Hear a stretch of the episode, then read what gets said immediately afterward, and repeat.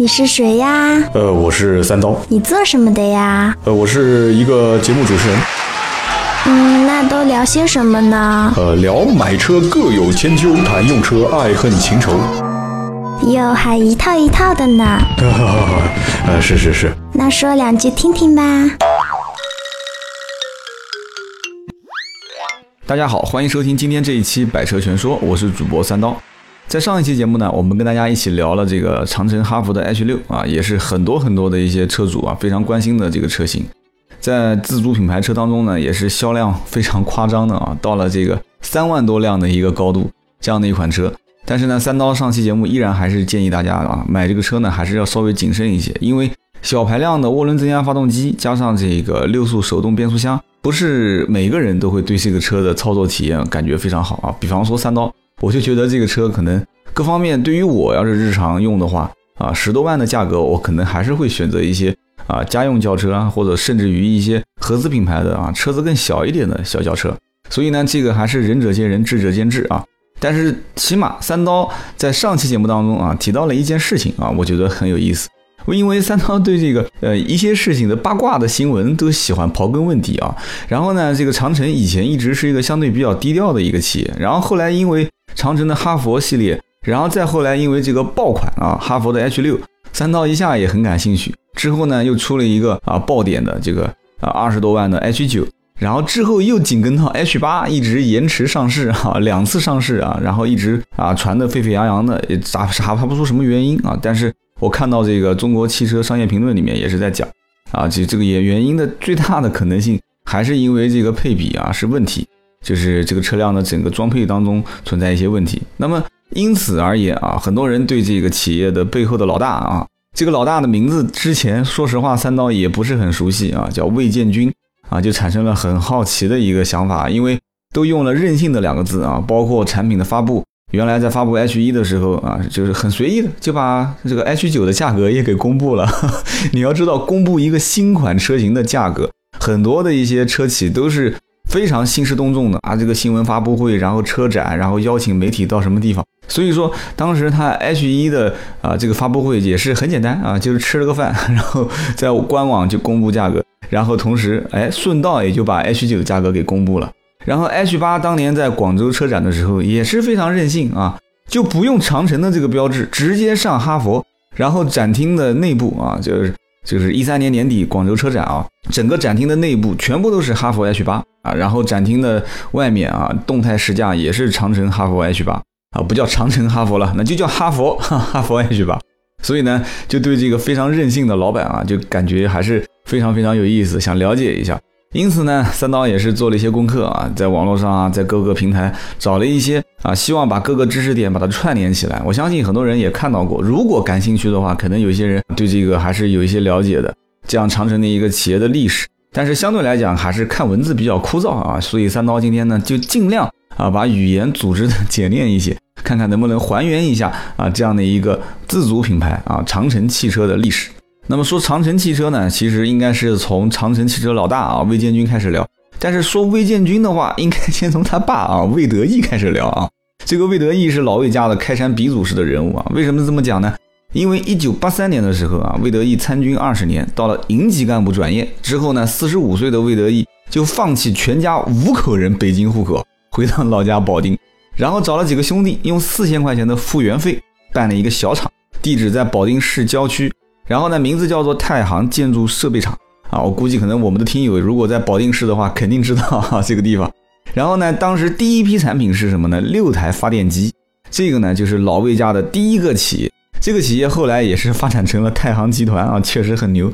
之后呢，魏德义呢啊就看到北京建筑设计院研究出的一个产品啊，这个可以替代高楼的水箱供水的装置啊，这个以前呢这个楼层到了顶楼都会有一个水箱啊。然后它这个呢是替代啊高楼水箱供水的装置，然后呢这个老魏就感觉这是个机会啊就开始投入生产，结果大获成功啊！这当中肯定是有很多坎坷的啊，我们就不多讲了。一九八八年的时候，企业还拿到这个科技星火示范企业的奖励啊，这个我估计可能有点像江苏省的这个三二幺工程哈，这个报备一下子啊，然后有奖励，然后呢这个年收入当时就过了千万，一九八八年年收入过千万啊，所以讲。魏建军有这样的一个父亲，绝对是含着金汤勺。所以说，这个魏总在之前有这么好的一个环境，真的也是得益于他的老爸啊，魏德义。魏德义呢，还有一个弟弟啊，他一共有三兄弟啊，他应该应该加他一起是三个人啊，两个兄弟，其中有一个弟弟叫魏德良，一九八四年创办了长城工业公司，地点呢在做保定市的南大源乡，主要是从事汽车改装业务，当时。是为一些这个冷冻厂啊啊石油公司定做特种车辆，其实现在也会有这种相关的行业，但是现在这些呃定制特种车辆的这个行业相对来讲，在汽车的一些后市场里面算是非常非常小的一块啊。但是这个呢，当时在保定是传统行业啊，这也是后来长城汽车的前身啊，叫做长城工业公司。到了八九年的时候呢，在给排水行业已经做的很大的就是魏建军的老爸魏德义，突然感觉汽车独立前桥。在国内啊，有很多的这个进口啊，所以说他觉得这个如果自主研发出来的话，市场应该很大，可以替代这些进口产品。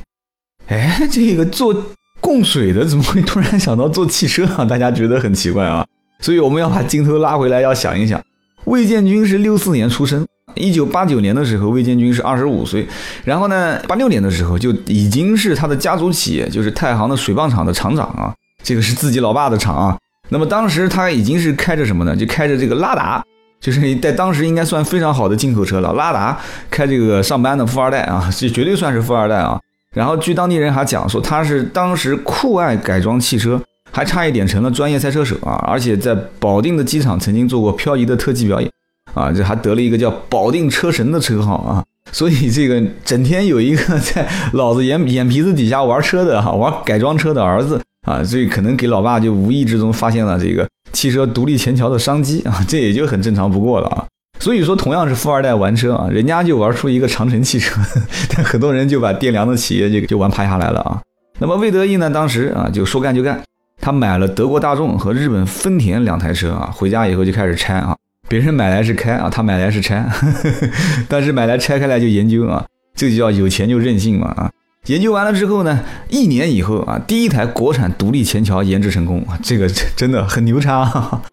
呃，这是哪一年啊？这应该是一九九零年前后啊。然后呢，这个魏德义和香港东伟投资贸易公司啊，说干就干，合资就成立了保定太行东伟汽车悬架有限公司，还获得了星火科技二等奖啊，也是拿了很多钱，是吧？但是，一九八九年的时候呢，一个不幸的消息啊，就是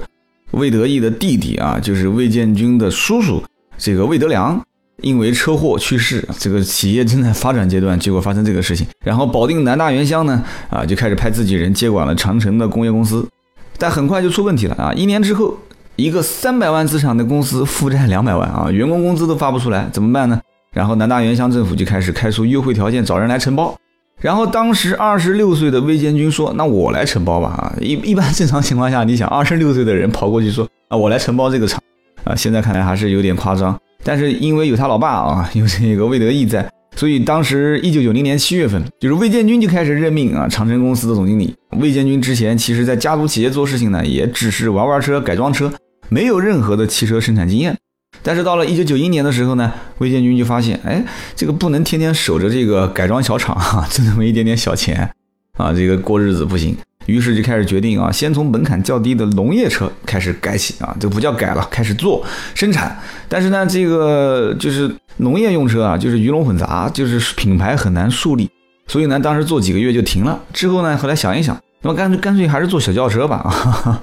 做小轿车啊。一九九三年，因为当时家族企业有前悬啊这样的一些技术啊，前桥和悬挂的技术，所以呢，当时魏建军就开始购买底盘啊外采。然后手工拼装第一批长城轿车，售价大概在十万块钱左右。因为要打开销路嘛，当时就时任营销总经理的王凤英，这也是一个啊 非常牛的，现在也是活跃在商界的女性啊巾帼英雄啊。当时王凤英就带团队啊，把这个车就卖到了东北市场。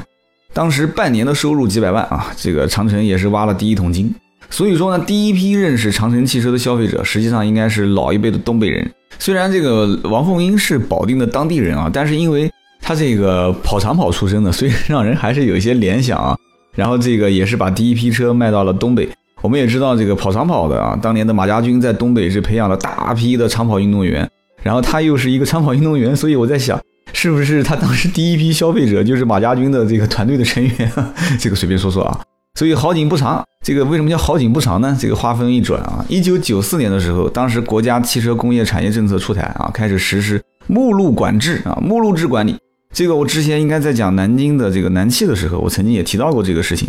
九四年、九五年也是，不仅仅是它啊，包括这个奇瑞啊，包括这个呃比亚迪啊，当时也是遇到这些困难啊。但是这个刚起步嘛，啊，长城当时生产的这个轿车啊，上了没有上目录啊，当时就成了这个黑户。在浙江啊，大家都知道比亚迪这样的一家汽车企业，当时也是啊成了黑户。我有一个朋友，就当时是在比亚迪的那个镇上。然后当时就讲，满大街全部开的都是比亚迪的轿车，因为什么呢？因为上不了牌嘛，没办法，所以就把这些车子就发给当地人开啊。所以当时这个没办法，魏建军呢就只能忍痛割掉了轿车项目，长城的收入呢也是锐减大半。此后的一年啊，这个魏建军呢就开始出去散散心啊，到国外啊，到美国啊、泰国进行这个市场考察。后来发现呢，皮卡车型啊，在这两个地方都很受欢迎。这个不仅仅是当年了，即使到现在来看的话，其实在美国和泰国市场应该也能看到皮卡是遍地都是啊。所以当时魏建军就觉得回国创业还是要做皮卡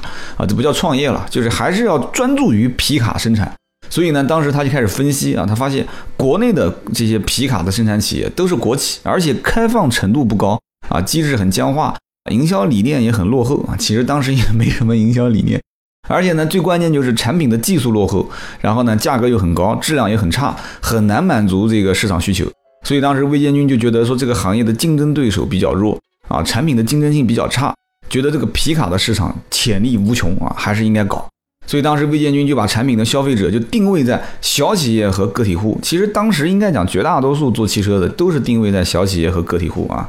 九十年代中后期，民营企业开始啊，迎来第一波啊飞速发展。然后呢，消费者也是啊，这个就是创业的嘛，这帮人就开始觉得啊，拉货啊，要省油啊，要耐用啊，要价格低廉、经济实惠啊，所以对这个皮卡有强烈的需求。其实到目前为止啊，也有这样的一部分消费者啊，拉货啊，省油啊，耐用啊，不要坏啊，价格低廉啊，即使坏了修起来也要便宜啊，这样的一大部分的啊三四线城市的一些，其实，在二线城市，像南京这样的二线城市，其实已经有很多的很多的人是需要这样的一些车。所以呢，为了尽快的造出皮卡，当时魏建军呢就买了几百台的进口车，几百台的进口车，这可是九几年啊！哎，有钱就是任性啊！所以当时从保定当地啊，有一个叫做田野汽车厂，就挖了几个技术人员，开始就是拆分啊这些进口车啊，把它拆开来就看。当时呢就是研究啊，就是怎么讲呢？就这种研究模式，其实就是奠定了后来很多的民营企业、民营的车企啊，这个怎么讲呢？就开始起步的一个捷径吧。所以对比了很多，比方说美国的大排量的皮卡，还有包括日本的小排量的皮卡，最后决定啊，有一款叫做丰田的 Helix 这样的这种车型啊，觉得还是不错的啊，以它为原型就开始生产。然后呢，当时取名怎么取呢？啊，就取名叫蒂尔迪尔皮卡。其实这个名字我取的，他们觉得蛮洋气的，真的蛮洋气的。因为南京有一个这个到目前为止还算有一点名气吧，可能在一些城市都还是知道的啊，叫圣迪奥。啊，是个圣迪奥，就是 S 点蒂尔啊。当时这个迪尔就跟圣迪奥的这个后面的英文一模一样，我也不知道谁模仿谁啊。所以呢，当时这个迪尔，一九九六年的三月下线第一辆。当时这个车子呢，发动机是四川绵阳的新城发动机厂啊提供的，变速箱呢是这个唐山唐山的齿轮厂提供的。然后呢，当时市面上的主流皮卡价位是十万，大家一定要听好了啊。这个时候，长城的迪尔皮卡定价啊，只要六万到七万，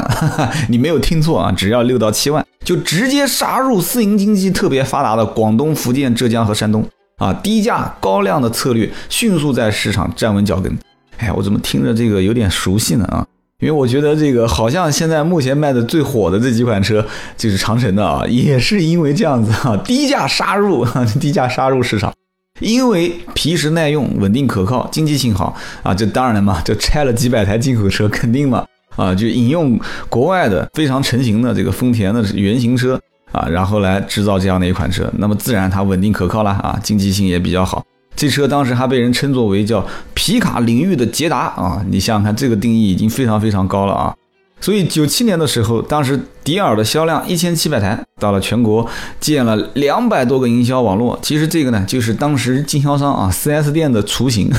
所以说这个营销还是很关键的。到了十月份的时候呢，就开始出口到中东了。这个很快啊，真的相当快啊。九六年第一辆车下线，九七年一千七百台，然后同年十月份出口中东。现在一转眼十七年啊，长城在中国的出应该讲是出口汽车销量，包括出口金额，应该讲还是排名非常靠前。当然了，现在肯定也不仅仅是中东了，很多很多国家啊。所以到了九八年，长城皮卡七千辆销量啊，然后呢稳居皮卡销量第一，之后十五年一直都是 销量第一，出口第一，这就有点像做广告了啊，就不讲了。然后呢，九八年的时候发生一件大事啊，什么事情呢？企业开始进行股改啊，因为之前我们讲了，魏建军只是接他叔叔啊魏德良的这个班啊，只是为了这个过来承包一下这个这个企业。然后九八年股改啊，九八年股改的时候，乡政府持股百分之六十五，魏建军持股百分之二十五，然后剩下百分之十啊留给这个这个企业什么突出贡献的员工，当然这个大家都懂的啊。然后暂时由工会管理。九九年了，保定国有车企就是叫做田野汽车陷入困境啊，这个陷入困境大家都懂嘛，就肯定是这个 大家都懂啊，都败了嘛。然后呢，魏建军就去谈，谈了几次，老国企呢放不下身段，达不成共识，怎么办呢？啊，然后呢就这个另一方面，这个南大原乡的政府就发现这个基金啊，这个基金开始坏账严重啊，讲白了就缺钱嘛，怎么办呢？就决定将百分之二十一的。这个长城汽车的集团的股权以八百万的形式啊转给魏建军。前面我们讲了，这个乡政府就是叫南大源乡政府是六十五的股份啊，然后又转了，现在没钱了嘛，就转了百分之二十一给他八百万啊，魏建军八百万。你想他爸当年 九九零年八十年代末九零年啊就已经是什么了？就是一千多万了一年的盈利啊，八百万小意思啊，买了这个股权，那么一下子魏建军就有了四十六的股份啊，成了大股东。那么一个集体所有制企业就完成了私有化的过程啊，这个可能表面上听起来还是蛮简单的，其实这个背后的故事估计应该还是蛮多的啊。九九年的十月份，田野汽车和华晨汽车闪电合资成立河北中信汽车制造有限公司啊，这就意味着什么呢？这就意味着长城的皮卡搭载的发动机是来自四川绵阳新城发动机厂。而这个新城发动机厂就是华晨控股的，那么他们俩就直接成了竞争对手了嘛？那华晨今后可能也就不再向长城提供发动机了。但是后面没多久啊，峰回路转啊，华晨那边传来消息，退出和田野的合作，哈哈啊，桥归桥，路归路。但是这个时候呢，田野回过头来找长城啊，长城觉得。啊，也不是那么回事了啊！这个回过头来再找嘛，肯定就不新鲜了嘛。最关键的问题还有一点，就是两千年的时候，魏建军投了八千万收购了华北汽车厂控股，成立了保定长城华北汽车有限公司啊，有限责任公司。这个是为什么呢？就是防患于未然。其实当时他已经看出来了，就是说，如果技术掌握在别人手里面，作为一个车企啊，就很没有竞争力。所以两千年的五月啊，魏建军和保定市定兴县两位商人。一个叫冯柱，一个叫李金祥，就合资成立了长城内燃机公司。我觉得这个是很有远见的啊。然后呢，这个魏建军呢就持股五十一，冯和李两个人呢持股四十九。啊，这个哪个是老大啊，哪个不是老大就很清楚了啊。这个这个呢也是自主品牌啊，最早拥有核心动力的就是这样的一个企业啊。次年啊，长城内燃机厂开始盈利啊，就一年时间真的很有眼光啊，就开始盈利了啊。然后当时还吸引了老牌的长春内燃机厂开始进行合作。之后呢，魏建军就开始出国考察。这个我就发现别人出国考察都开始花钱啊，然后魏建军出国考察每一次都可以带项目回来，所以当时就有点接他老爸的班啊。然后当时呢，魏建军就出去逛了一圈啊，发现这个聚焦的效应啊，就是有限的资源要聚集在一个品类里面，不要乱蹦啊。所以当时之前皮卡已经做的风生水起了啊，现在觉得啊，可以再碰一碰其他的品类了啊。碰什么品类呢？啊，当时就觉得这个 SUV 的领域，进口和合资品牌占了二十万以上的中高端市场的绝大部分，但是十万以下的市场还是空白。所以延续之前皮卡领域的成功经验啊，当时就运用低价策略站稳脚跟，又是低价策略。两千零二年的五月，长城开始推首款的经济车型啊，叫做赛佛啊。定价七万九千八到十万九千八，当时市面上基本都是在二十万上下啊。其实线下现在目前来看的话，还是这样的一个形式。你想想看，两千零二年长城就已经开始啊，就开始打这一个市场。所以 H 六这种车型畅销绝对不是一天两天的事情啊！不要大家看到说这个车好卖，哈一下就冲过去跟风啊，你造我也造，你只能学皮毛啊，你可能很多精髓的东西你学不到啊。两千零二年的赛佛，其实赛佛这款车的原型也是，就是之前我们之前提到那个皮卡，啊，你大家都知道，第二是什么？就是丰田的 Helix。我可能这个英文发音不是很标准啊，就是他们讲说这个英文是两个单词拼在一起的，一个是 higher 就是高的意思，还有一个就是什么 lux 啊，我搞不懂，反正像雷克萨斯的这个意思，奢华嘛，但不是跟那个雷克萨斯没什么关系啊。本身我英文很一般啊，就是高大奢华的意思，但是后面这个 s u r f 就直接发音就是这个 self 啊，所以当时长城的这个 self 啊，然后呢就其实这个车美版的应该叫美版丰田啊，美版丰田后面还会提到啊，然后叫做 Forerunner 啊。所以这个车子基本上零部件都是从日本原装进口的啊，包括这个变速箱啊、分动器啊，绝大部分的关键性的元器件都是日本进口，因此这个车子的稳定性就非常好啊，返修率就非常低。然后这个车子呢，偷偷的啊，也不叫偷偷的啊，因为市面上绝大多数也有啊，国产的 SUV 也有很多都是和皮卡共用底盘。所以呢，这个钢板弹簧啊，钢板弹簧就会觉得这个车子开起来很硬，虽然说很结实，但是很硬。所以当时这个车型赛佛就把它换成了螺旋弹簧啊，螺旋弹簧就变得很舒服。所以当时这个车子一下子就非常的热销啊。那么在皮卡和 SUV 领域都做的不错之后呢，零八年长城觉得啊，还是可以再碰一碰另外一个品类，什么呢？就毋庸置疑了嘛，就轿车。后来长城就开始发布长城精灵。然后发布精灵的时候呢，就开始用新的标识啊，零八年就是那个像盾牌一样的标识。然后后来就用了这个标之后啊，后来发现一个问题，什么问题呢？就是长城精灵这款车其实也是模仿啊，模仿菲亚特的熊猫，因为长得太像了啊。菲亚特当时就起诉，最后呢还胜诉，就是判这个长城侵权。大家可以想一想啊，零八年是什么时候？零八年啊，零七年应该就是是南京。南京汽车跟这个菲亚特闹掰了嘛，就不合作了。零八年是南京菲亚特厂区正式更名为上海大众第四工厂的时候啊，这个怎么讲呢？这个长城精灵后来因为销量不佳啊，最后一零年停产啊，这个也是跟市场定位不准有关啊。那么之后呢，长城开始自主研发两款的啊 VVT 的全铝合金的小排量发动机，我觉得这个方向也是非常准的啊。然后最后成功匹配到长城 C 三零。然后 C 二零 R 以及长城 M 二这些车上面，之后呢，又和博世共同开发二点五 TCR 的柴油发动机，然后匹配到新哈佛这个车上。大家应该对这个发动机，如果早年用过哈佛的人还是比较熟悉的。然后同年呢，啊，就开始模仿北美丰田。我觉得他，我估计这个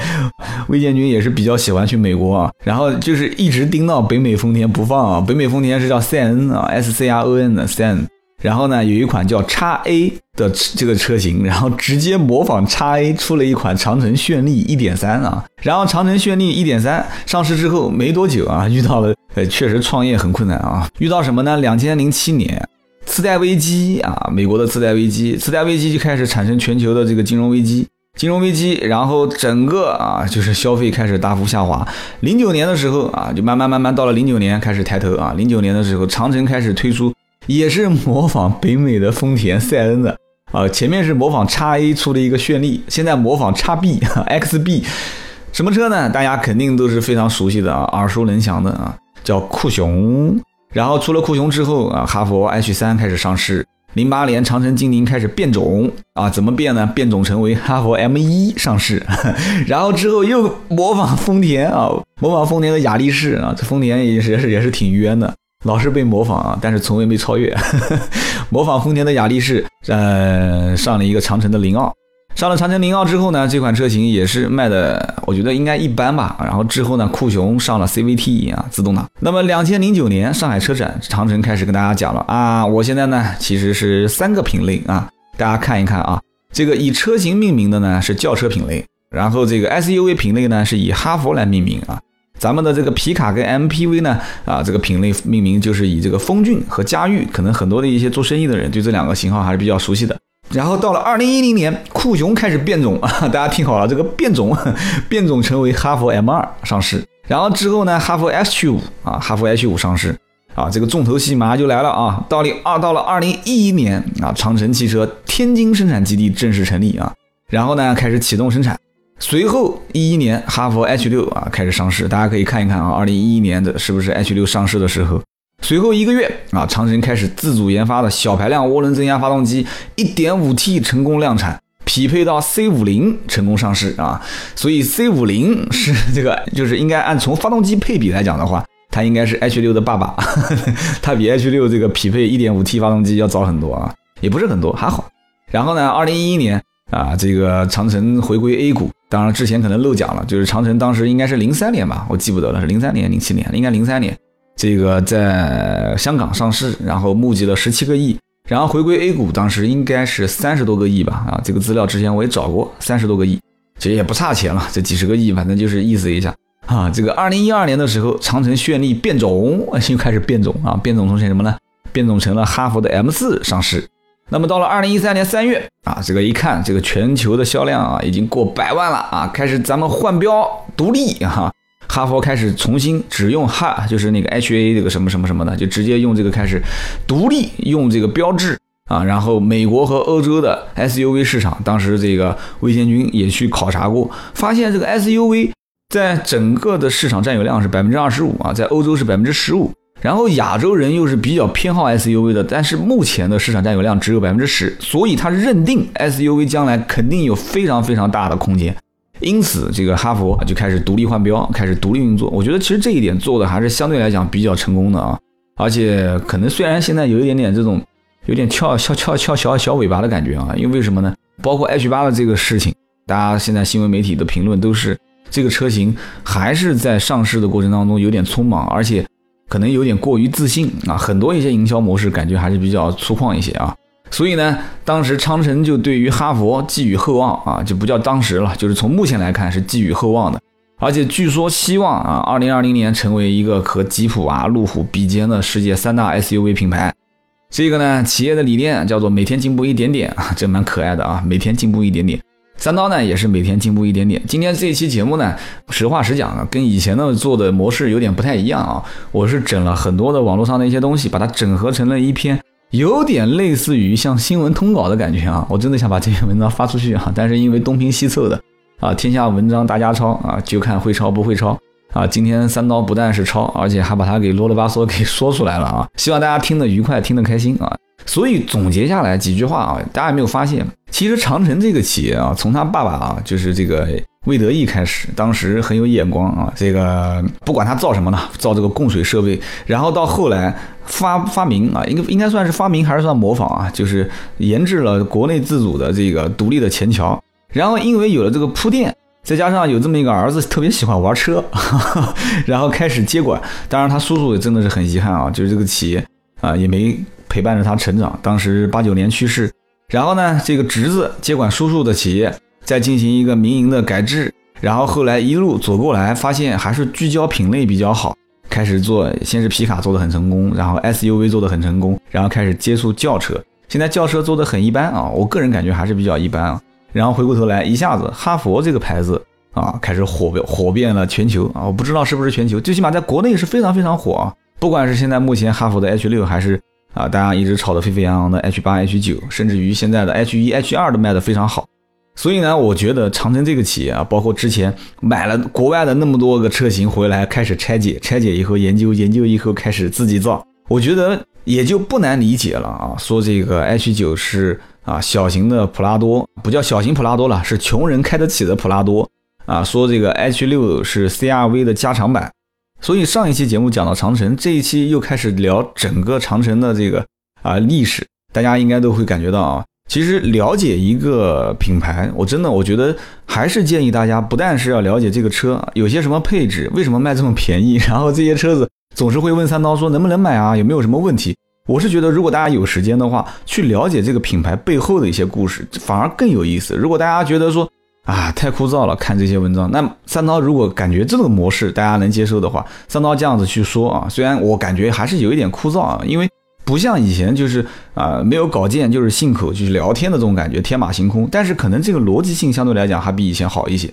所以我建议大家其实不仅仅要了解这个车啊，它三刀开起来什么感受，你开起来什么感受啊？哪些车的性价比更好？其实更多的你去了解这个汽车品牌后面的一些故事还是比较有意思的啊。所以这样一说的话，三刀的思路又开始打开了啊。那么今后是不是还要再来聊一聊这个奇瑞的狂人尹同耀哈，吉利帝国的李书福，电池达人王传福？